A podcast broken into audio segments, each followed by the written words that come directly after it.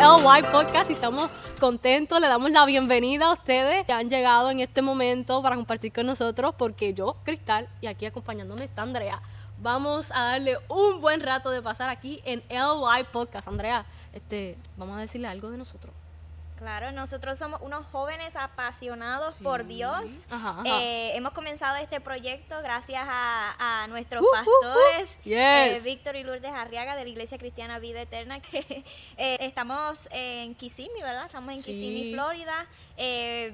Nada, estamos contentos por este nuevo proyecto que estamos Claro, lanzando. somos parte de una iglesia, la Iglesia Cristiana Vida Eterna, localizada en Florida, y somos parte de los jóvenes Living Youth aquí en nuestra iglesia. Y parte de, de la iniciativa de este año es que los jóvenes empiecen explosivamente con un proyecto nuevo que es este LY Podcast, y estaremos compartiendo con ustedes una vez al mes por los medios de YouTube y Spotify. Vamos a tener un podcast que compartiremos con ustedes para hablar sobre temas, sentarnos a la mesa a discutir conversaciones que pues usualmente no se, no se tienen ni se hablan, pero le vamos a hablar en arroz y habichuela. Eh, si no nos conocen, este, es- porque no nos conocen obvio todavía, somos de Puerto Rico, Así es. sí, y mientras pasan más tiempo con nosotros aquí, eh, nos van a conocer un poquito más. Y ca- en cada podcast vamos a tener diferentes invitados especiales, también parte de nuestros jóvenes de Living Youth, y ustedes se van a mega extremely gozar con cada podcast, se lo aseguro. Y queremos compartir un momento con ustedes este, de qué significa esto, qué significa el White Podcast y qué, qué significa para nosotros empezar este proyecto. Así es. Nosotros queremos a través de este medio eh, lograr llegar a los jóvenes y mostrarle a otros jóvenes, tanto cristianos como no cristianos, Claro. que aún no conocen o quizás fueron criados en el Evangelio pero se han apartado. Ujú. Y nosotros queremos ser vulnerables, queremos Yes. mostrarle genuinamente quién es cada uno, cómo todos somos diferentes y cómo el Señor nos ha llamado a todos, ¿verdad? De una manera distinta y que todavía hay esperanza para aquel que, que, que quizás se ha alejado del Señor o Claro. quizás ya no está sirviéndole al Señor, pero hay esperanza porque Yes. Eh, el Señor, la misericordia de Dios nueva cada mañana. Y eso es algo que el rey David nos enseñó eh, a través de los salmos, mientras él escribía esos salmos. Hay tanto eh, misterio, o no tanto misterio Claro. para no hacerlo tan místico, ¿verdad? Sí, Pero más sí. bien como tesoros que están ahí en esos salmos de la vida del rey David, uno de los hombres eh, que no solamente, ¿verdad? Fue un, un rey, sino que también era un sacerdote. Yes, at the same time, crazy. Entonces, Sí. Eh, ver, ver cómo, cómo este personaje en la Biblia nos enseña lo que es, primero que fue el que, que nos reveló que las misericordias de Dios son nuevas cada Yes. mañana. Eh, Tenía que escribirlo. tenía que Obligado. escribirlo. Y era un hombre que en el Viejo Testamento dice que él estaba lleno del Espíritu Santo, que él hablaba y era lleno del Espíritu sí. Santo, las palabras que él hablaba.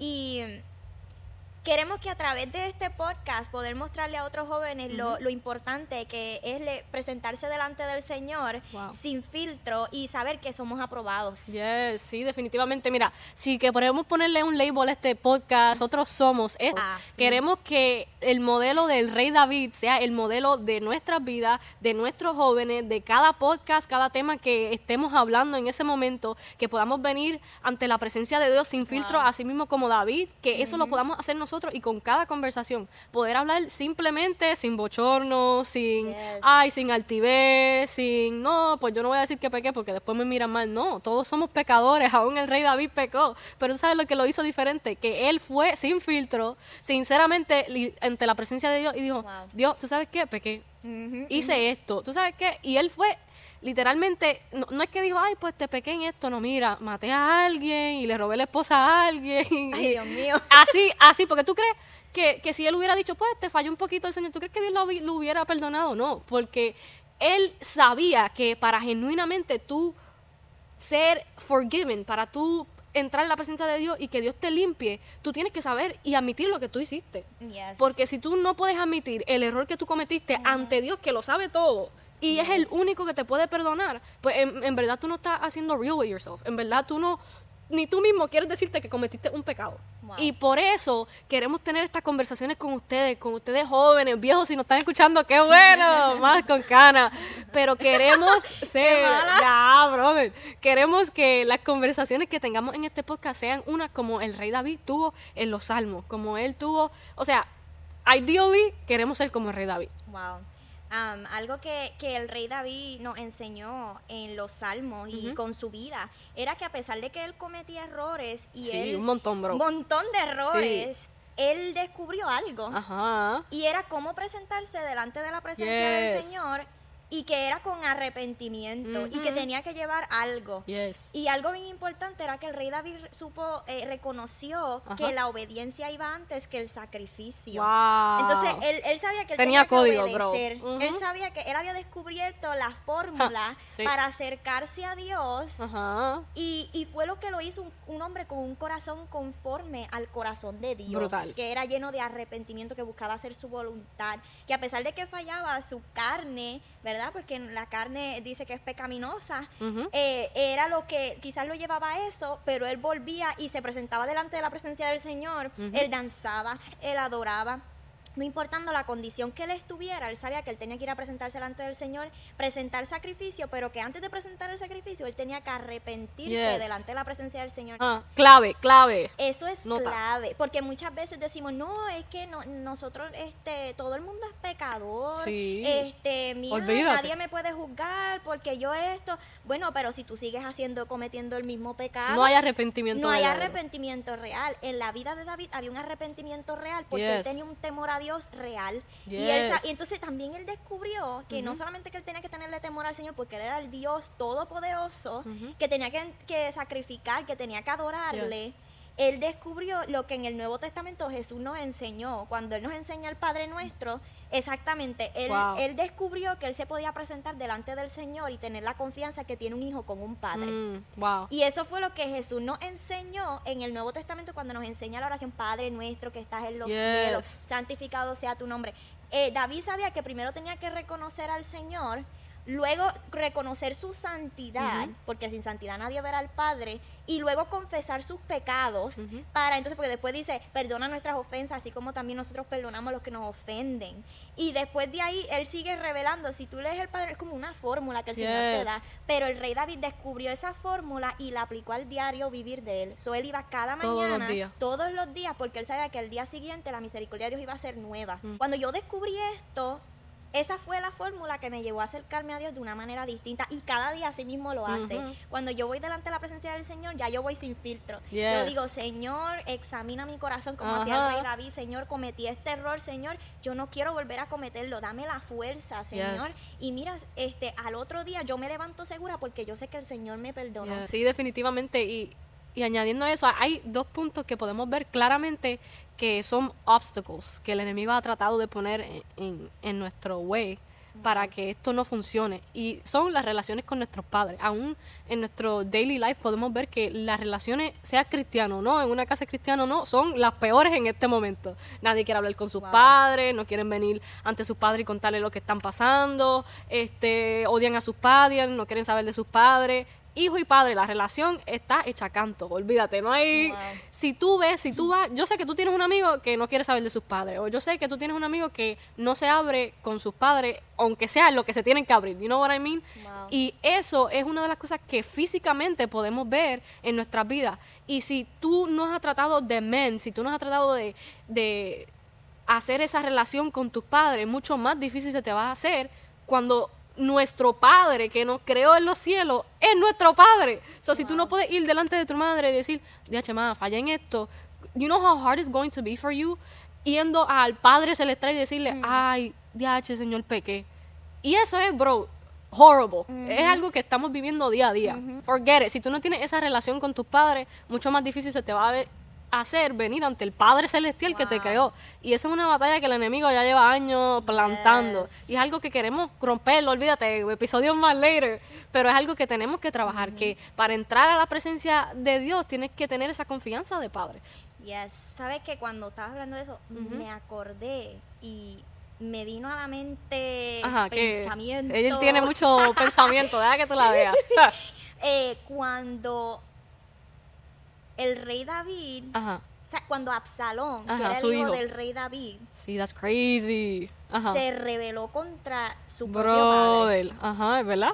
Y eso me trajo, me vino a la mente porque el rey David había descubierto la Ajá. importancia de reconocer que él fallaba y él iba delante de la presencia del Señor como padre e hijo. Yes. Pero interesantemente, su hijo comete fue cómplice de un error que comete otro de sus hermanos y como vio a su padre Wow. enojado, huyó de la casa. y, y abandonó su posición de hijo Wow. yéndose a otro lugar, otra tierra, y cuando regresa, regresa buscando, regresa con un corazón rebelde, y entonces Ay, intenta bendito. usurpar el reino de su propio padre. Quitárselo, olvídate. quitárselo. Y, y yo pensando, yo pienso mucho, Sí. Told you, bubbles, bubbles. me, me pone a pensar que cuando Absalón se va y regresa, viene, le abre, cuando él abandona su lugar de hijo, le abrió la puerta a la rebelión. Wow. Porque él no, quizás él no estuvo de acuerdo en la manera que el padre manejó la situación.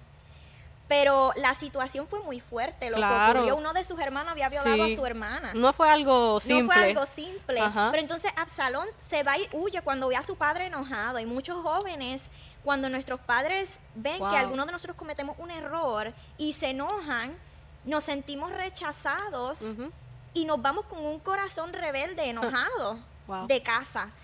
Y eso es lo que luego le abre la puerta a la rebelión y cuando volvemos intentamos, pensamos que podemos hacer el trabajo de padre mejor que lo que hacen Wow. nuestros propios padres.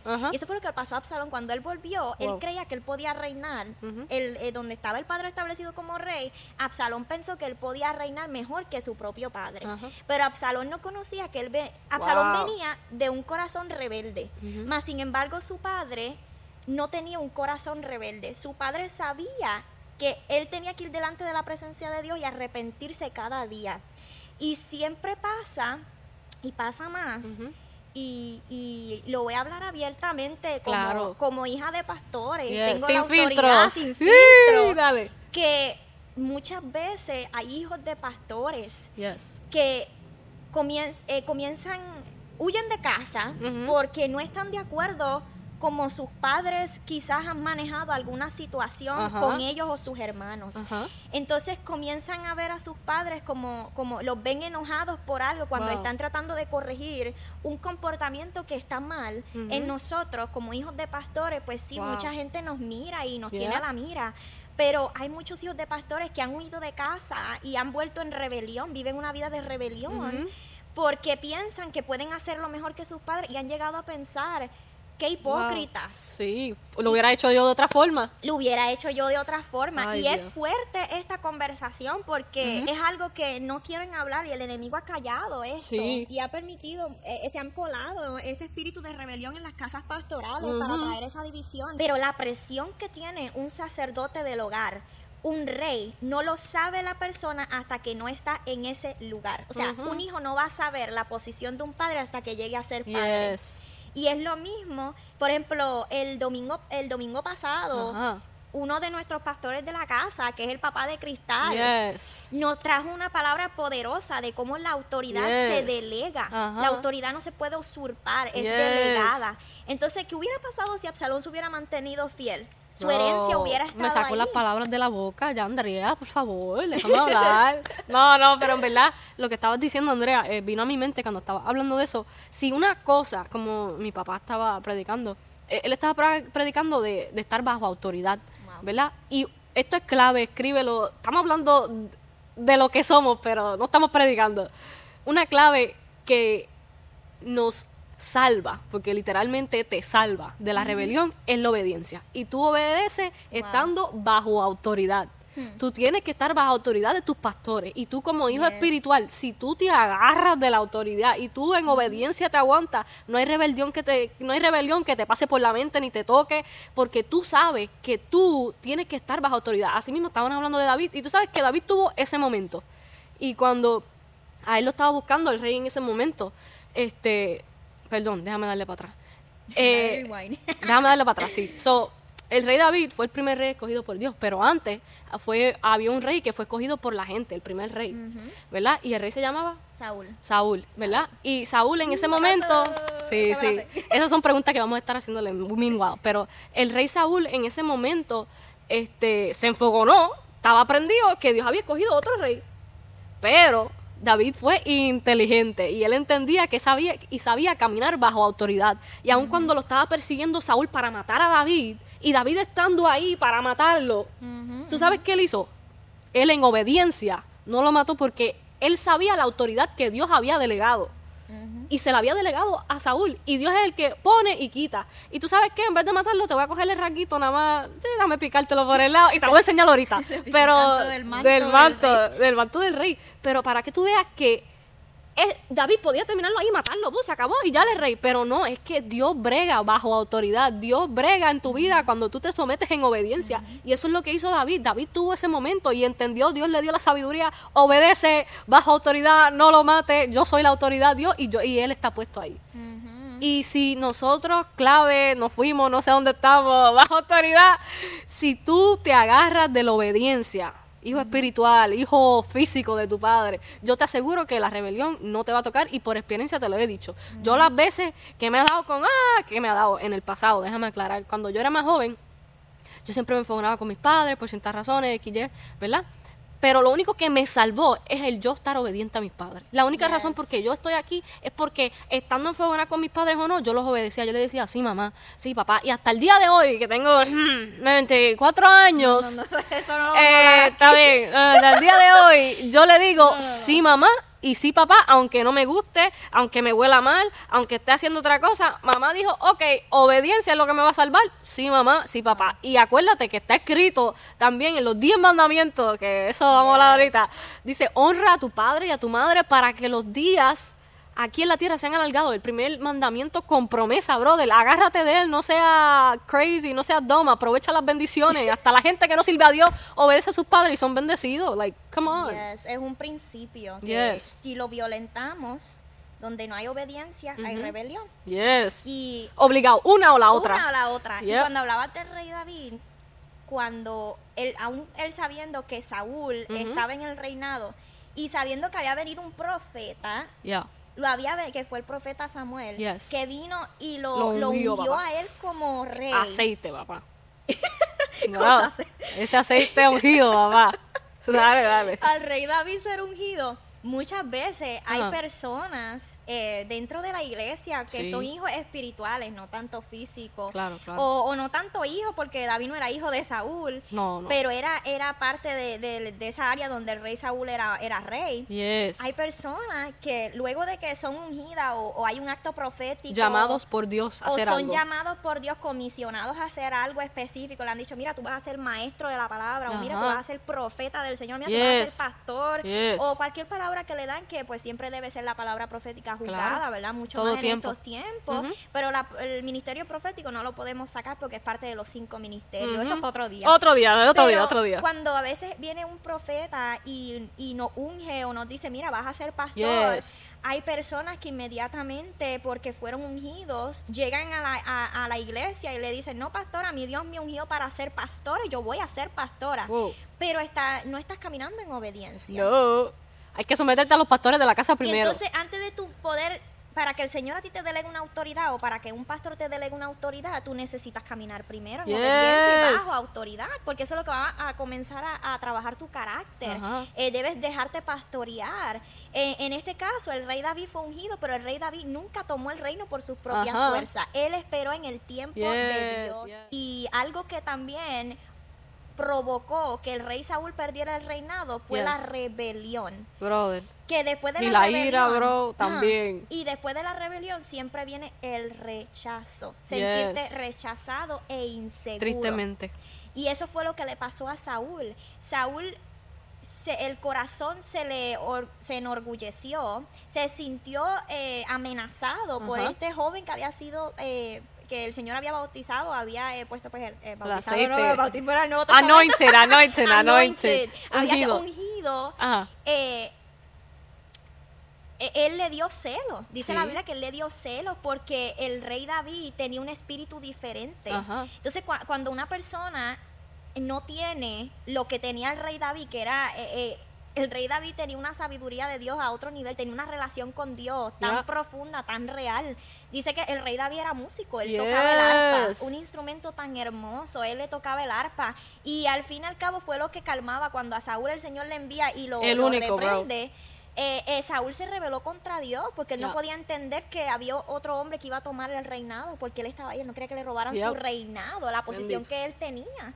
Y lamentablemente terminó, el Señor dijo, no, pues ahora, y, y terminó endemoniado. Y eso es algo que no se habla mucho a los Yep. jóvenes. Pero la rebelión, eh, eh, la envidia, el enojo, todo eso abre unas puertas reales al- en el mundo espiritual y acarrean consecuencias. Siempre hay consecuencias. Acarrean consecuencias. Y dice para que el rey David, aún sabiendo todo esto, le tocaba ir siempre y tocarle el arpa al rey para que el rey se calmara. En eso, ¿tú sabes lo que es eso? Que tú sabes, el rey que mismo que te quiere matar, que eh, aún cuando le tocaba Ya el lo arpa, sabía. En un momento dado le lanzó la lanza y lo quiso matar ahí Yes. mismo. Saúl a David, mientras David le tocaba el arpa. Para calmarlo. Para calmar a Saúl. Dios ¿Tú mío. sabes lo que es eso? Crazy. Aún así, el rey David, y mira qué poderoso es esto, el rey David le sirvió a su peor enemigo. Yes. Y eso Dios lo honra. A veces Sí. nosotros queremos decir, no, eh, voy a fulano, este... Falló, me falló fulano en esto. falló, mira fulano, mira su carácter, mira su forma de ser, esto y lo otro. Ajá. Y nosotros queremos este, tomar la justicia por nuestras propias manos. Y no, el rey David nos dio otro ejemplo. Brother. Él le sirvió a su peor enemigo. A nosotros nos toca servirle Brother. a nuestro... Si nosotros queremos llegar al lugar que Dios nos prometió, Ajá. hemos sido ungidos... Mira, los pastores, si tú eres ungido como un pastor, a ti te va a tocar pasar por Aguántate, brother. Aguántate. Si el Señor te ungió como un profeta, ni se diga, los profetas son los más rechazados. Si tú estudias Sí. a los profetas, son los más rechazados por el pueblo, porque eran la voz Nadie de les Dios. cree, bro, primero. Primero Nadie. que era lo que le tocaba traer conciencia al pueblo, traer reprensión al pueblo. Miren, están haciendo esto mal y Jehová me dijo tal y tal cosa. Diantre. Los profetas eran intercesores, ellos se ponían a la brecha por el pueblo de Yes. Dios. Cuando el Señor les daba palabra, muchos de ellos intercedían al Señor y decían, ay Dios mío, No, Señor, ten misericordia. ten misericordia. porque Especialmente Jeremia, bro. Lloraba por todo. Jeremías lloraba por todo. Y son cosas que el rey David, hasta, hasta yo creo que él llegó a profetizar en los salmos Sí, también. bro. reveló cosas ahí. Es que David estaba a otro nivel, literalmente, y secreto de él, que queremos que sea secreto de nosotros, de los jóvenes, jóvenes que nos están Yes. escuchando, es que tú sabes una de las cosas que él fielmente hacía, él oraba, él ayunaba, él conocía quién era Dios y pasaba tiempo en su presencia y él dedicaba tiempo para orar y eso es clave en nuestras vidas. Para tú quieres ser como David, eso es obligado. Como dice mi madre, boa, Biblia, oración y ayuno, que tú lo has escuchado, evangelista, es clave en nuestras vidas, porque David entendió cuán importante es la comunicación y cuán importante es ser transparente ante la presencia de Dios también Wow. sin filtro. Él entendía que hay poder en la oración. Y joven, ahora la oración es para pedir ayuda en este tiempo nada más. Ah, Necesita siempre, tú se lo, se lo dices a cualquiera. era la madrina. Sí, en todo tiempo. Y no es que Él no esté cuando tú lo necesites. Es que eso no es lo único para, él- para que Dios Yes, está. Y para tú llegar al otro nivel de gloria, tú necesitas entender eso, que Dios no es un 911 nada más. No, Dios es mi mejor amigo. Yo le voy a contar que me caí o que lo que sea, todo lo que me pase. Dios, pues me pasó esto. Todo, Dios no solo es un 911 y eso es lo que hemos enseñado tristemente como iglesia a los jóvenes. No, cuando realmente necesites de Dios, estés en apuro, llama a Dios, Él te ayudará. Sí. Pero eh, en verdad necesitamos literalmente joven entender que hay poder en la oración y si tú oras todos los días, no solamente Yes. cuando necesites a Dios, yo te aseguro que ahí es cuando yo he podido ver que la mano de Dios se mueve no solamente cuando es una emergencia, te explico. Y esto en verdad no es una emergencia Explica. esto en verdad no es una emergencia, pero yo sé o yo he entendido y he podido llegar al nivel que yo puedo llamar a mi padre para lo que sea que necesite, no necesariamente una emergencia. Pues yo estoy guiando uh, uh, y yo necesito llegar a un lugar y créeme que estoy tarde. Y yo y es la hora de tapón y todo lo que pueda pasar mal, todo ha pasado mal. Y yo, Padre, ahora en el nombre de Jesús, Señor, yo necesito que todas las luces se pongan verde. Y yo como la loca y la gente viéndome. Y hay un tapón horrible, bumper tu bumper. Señor, yo necesito que tú abras camino. Señor, tú sabes que yo necesito llegar al sitio.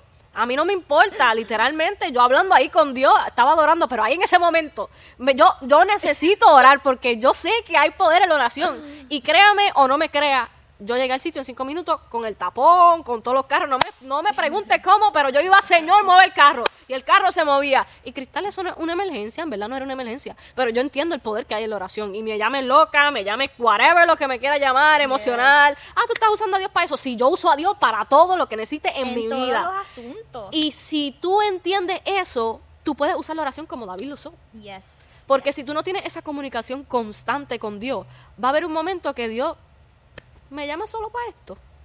Yo te ayudo. ¿Tú te crees que Dios no se siente left out of your life? You don't think that God doesn't under, doesn't feel that he's not as important? No, no, no. Yes. Si si yo en realidad amo a alguien, yo voy a tomar tiempo de hablar con ellos. Pero si solo te llamo cuando necesito algo, mira, este Andrea, estoy aquí a ya. Este, yo no sé qué tú haces, pero necesito que, que me rescate. Y solo la llamo cuando necesito algo. ¿Tú te crees que ella entiende que yo soy importante, que yo creo que ella es importante para mí? No. Yo solo la llamo cuando la necesito. Yes. Pero si yo la llamo, Andrea, ¿qué hace todos los días? No hay nada, nada importante. Andrea, yo hago esto para molestarla, pero eso es otra, otra, otra conversation. Andrea, ¿qué hace? Nada. Ok, bye, tum, lo que sea. Pero el punto es que si yo tengo una conversación diaria con ella, yo sé que en cualquier momento que la llame, sea una emergencia o no, ella va a estar ahí por mí. Así mismo es Dios, bro. So, joven, hay poder en la oración. Tienes que practicar la oración. David practicaba la oración. Y no solo eso, vamos a... Ay, Señor, perdóname. Ay, lo voy a poner en pause porque vamos a tener una vigilia y, y vamos a predicar. No lo sabían, pero cuando salga esto, eh, nadie va a saber eso. Vamos a predicar después, esto va a salir después para que nadie sepa. Pues una parte de, de que yo le quiero añadir a, a- a la boa esa de mami, que es Biblia, oración, ayuno, es otra A, que es adoración. Wow. Porque el rey David, papá, adoraba en los salmos, aún él adoraba con todo su cuerpo, él danzaba, él no le importaba que la esposa de él, cuando él estaba danzando, ¡ay, Dios mío! Se burlaba. ¿Qué tú haces, bro? Tú eres rey de todo esto y tú estás ahí danzándole al Dios que... Y a él no le importaba tres pepinos porque él entendía y sabía y no le importaba que aunque lo, le digan que él es loco, él sabe quién es importante en su vida. Él sabe quién es Dios. Wow. Y él sabe que para él hacer él, tiene que ser así. Creo que es como cualquier otra relación que uno tiene, cualquier amistad que uno hace. A veces hacemos amistades con, por ejemplo, Cristal me llama porque pues tiene la confianza. Claro. Y es de la misma manera que nosotros debemos eh, cultivar esa relación con el Señor, de la misma manera que David la cultivaba. Yes. David quizás un día se levantaba y le daba gracias al Señor y daba voces de júbilo y cantaba y se gozaba por lo que Dios había hecho porque había hecho maravillas. Sí. Pero quizás al otro día le decía, Señor, ¡Ay, mi enemigo mío! me persigue. Mira, si no se a pensar, David era como medio bipolar. Él era, oh, no, no, es- era bipolar el tipo. Y a él no le importaba, brother. si ponemos todos los salmos juntos, es como que arriba, abajo, un día arriba, abajo. otro pum, al piso. Pero eh, esa otra cosa que, que, que queremos ser como LY Podcast es que queremos ser sin filtro, sincero y como somos nosotros. No Yes. tenemos que ser otra persona, no tengo que poner un filtro Yes. para verme como el conejito que todo el mundo se ve o whatever, ¿entiendes? De eso hablamos otro día Es otro día, es otro día. Pero el punto es, el punto es que somos quienes somos. Y David era quien era. No había nadie como David. Es más, Dios lo dijo, no hay otro hombre Wow. conforme al corazón de Dios que como mi hijo David. Yes. Y, y él era único. Y nosotros, yo soy única. Yo no soy como Andrea, mírame el pelo, bendito, casi no me lo hice, perdónenme.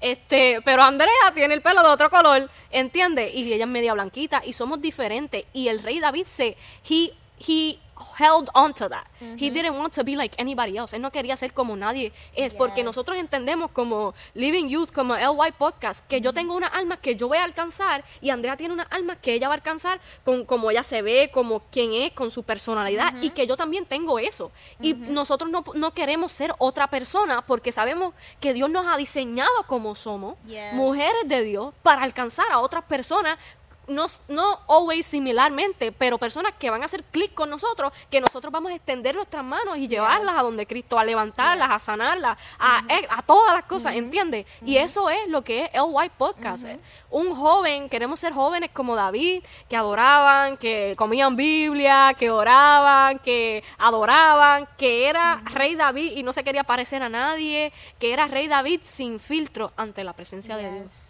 Y algo que me pone a pensar es que muchas veces nos han enseñado a orar Padre nuestro que estás en los cielos, santificado. Santificado, Señor, perdonado. Este, y aunque fue un modelo que, que Jesús nos enseñó que no se debe tomar en vano ni Ajá. en poco, porque fue Sí, sí. Jesús, el mismo Hijo de Dios, quien nos enseñó ya. ese modelo, fue eso mismo, un modelo de oración. Que primero tú te presentas, como decía al principio, Padre nuestro, Yes. porque Él es tu Padre.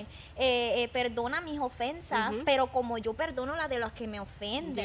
Yes. Porque en otras palabras, depende que tú puedas presentar, si tú te presentas al Señor, delante del Señor con esa humildad de decir, Señor, yo fallé, antes que decirle, mira lo que hizo fulano. Sí, ama a tu prójimo como a ti mismo. Yes. Eh, antes de nosotros señalar a alguien, yo creo que, que es algo como que va back and forth. Porque Ajá. es como decir, si tú vas delante del Señor y tú le das quejas al Señor por lo que yo te hice, Ajá. antes que lo que tú hiciste, es como que eso sigue en cadena. Sí, sí. En cadena. Algo no cuadra. Algo no cuadra. Sí. Y es uno saber que uno, uno tiene que llegar delante de la presencia del Señor y siempre, siempre, la primera clave, lo primero que debe haber Yes. cuando, joven, tú te presentes en la presencia del Señor y tú digas, Señor, aquí estoy, Él es omnipresente, Él está en todas partes. Ajá. So, donde sea que tú ores, que tú te sientes y tú digas, Señor, yo no entiendo esto, Ajá. o sea que tú nunca hayas orado realmente y siempre hayas practicado el Padre Nuestro, Ajá. te instamos a que de ahora en Yes. adelante no simplemente recites el Padre Nuestro, sino que tú le digas, Padre Nuestro que está en los cielos, su santidad, Señor, tú eres santo, tú eres Yes. digno, Señor, no hay nadie como tú, Dios mío.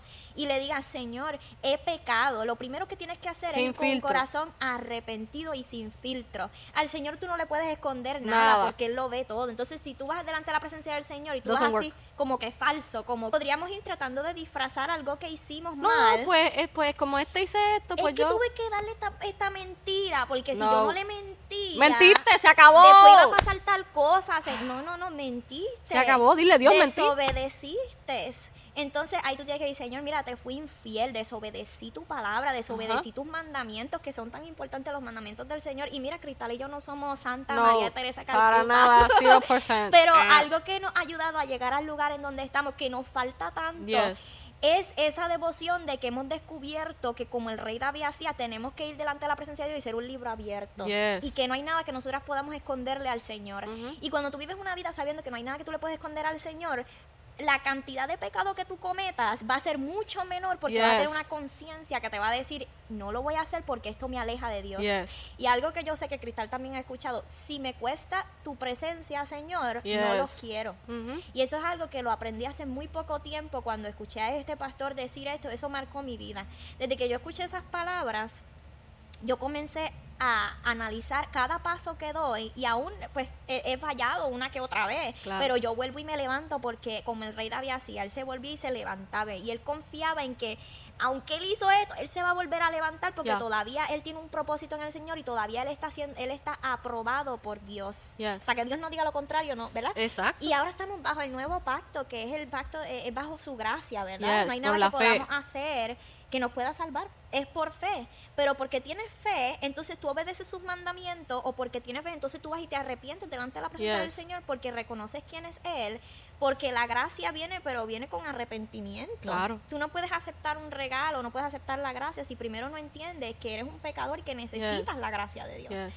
Entonces, cuando nosotros vemos y aceptamos, como tú decías, que cada uno es diferente Yeah. y entendemos que vamos delante de la presencia de Dios, cada uno se presenta de una manera diferente porque somos diferentes. Si Dios nos hubiera querido a todos iguales, como, como muchos hemos escuchado por años, nos hubiera hecho a todos iguales.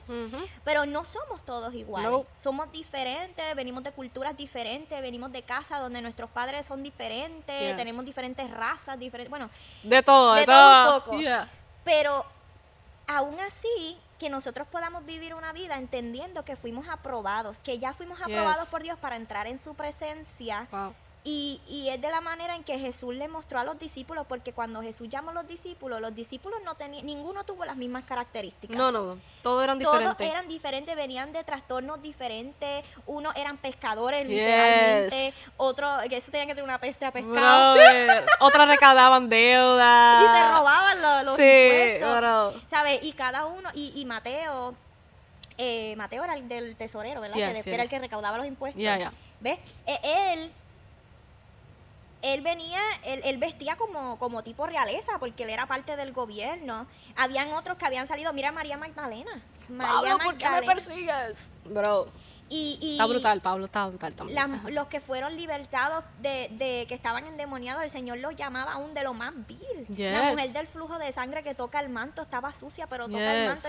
Y le decía, vete y no peques más. Siempre que Jesús hacía algo, les decía, vete y no peques más. Entonces tú ves ahí mismo la misericordia, porque Él le perdonaba el pecado, le sanaba de sus dolencias, de sus enfermedades, y después le decía, vete y no, no peques más, sigue viviendo esta vida de Wow. reconocer quién yo soy. Yes. Y, y eso, ¿sabes? Es importante en nuestra vida entender que, que todos venimos de trasfondos diferentes que venimos de, de- somos todos tan diferentes y que aún así diferentes el Señor nos ama. Por eso hay cinco mi- ministerios diferentes, Yeah. pero siempre es importante recordar algo, que aunque somos todos diferentes, el Señor nos ama a todos de igual manera. Wow. Entonces como que no hay nada que tú puedas hacer para ganarte ese lugar, pero un padre nunca ama a un hijo más que al otro. Yep. Siempre ama a todos los hijos igual, pero todos los hijos son diferentes. Yes. Ninguno va a ser No igual. importa si estás iglesia aquí, al otro lado, en otro estado. Yes, yes. Donde quiera que esté, no hay gente perfecta. Y esa es otra cosa que nosotros aceptamos.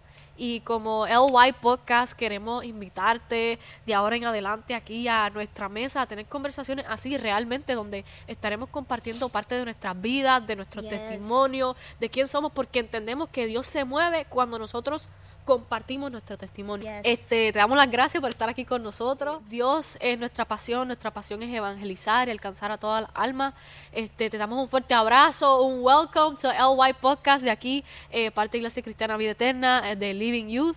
Y queremos recordarte una vez más que nosotros estaremos aquí por YouTube y por Spotify una vez al mes. Tendremos otro podcast y el mes próximo también. Y el mes próximo, olvídate, quédense pendientes para lo que Dios va a hacer y lo que tiene, Amén. porque vamos a tener una senda de jóvenes sin filtro que vienen ante la presencia de Dios, que comparten su testimonio, lo que Dios ha hecho en sus vidas para poder levantar a otros jóvenes sabiendo que lo que Dios ha hecho en nuestras vidas va a ser para bendición para otras vidas y no estamos abochornados de lo que hemos pasado, Yes. de cómo Dios nos ha levantado, de cuántas veces nos hemos caído, no nos importa, somos locos para Cristo. So, te- una vez más te queremos decir gracias. Siéntate con nosotros a la mesa en el, nosotros, en el próximo podcast y nos vemos aquí en LY Podcast. Bye.